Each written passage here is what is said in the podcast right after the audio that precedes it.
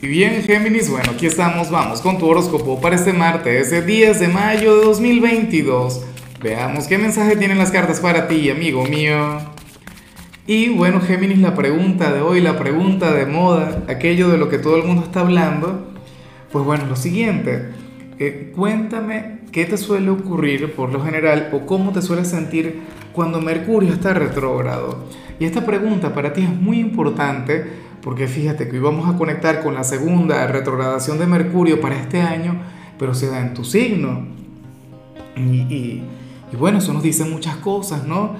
Me encantaría saber tu experiencia y fíjate qué bonito lo que sale aquí a nivel general. Amo esta energía, amo esta señal, Géminis, porque para el tarot tú serías nuestro signo del Fénix de hoy, tú serías el reinventado, el renacido para las cartas tú eres aquel quien, quien no sé, quien va a comenzar desde cero, eh, en algún área de su vida, en el amor, en el trabajo, a nivel personal. Pero eso está muy, pero muy bien. Claro, yo también confío mucho.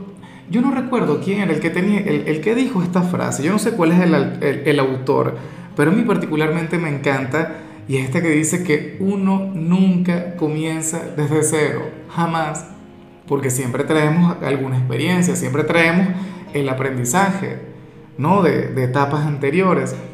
Pero fíjate que, que, este Mercurio retro a ti lo que te trae es un nuevo capítulo, por lo visto, por lo que siento, por lo que estoy notando acá. Y por supuesto, eso me encanta, me parece maravilloso. Geminiano, Geminiana.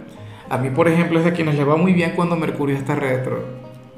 Por lo visto, tú vas a tener una experiencia muy, pero muy bonita porque bueno, te vas a permitir el comenzar otra vez.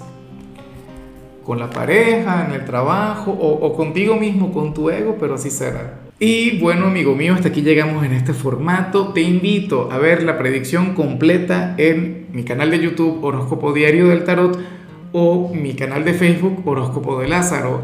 Recuerda que ahí hablo sobre amor, sobre dinero, hablo sobre tu compatibilidad del día bueno, es una predicción mucho más cargada. Aquí, por ahora, solamente un mensaje general. Se te quiere, se te valora y por supuesto recuerda que nacimos para ser más.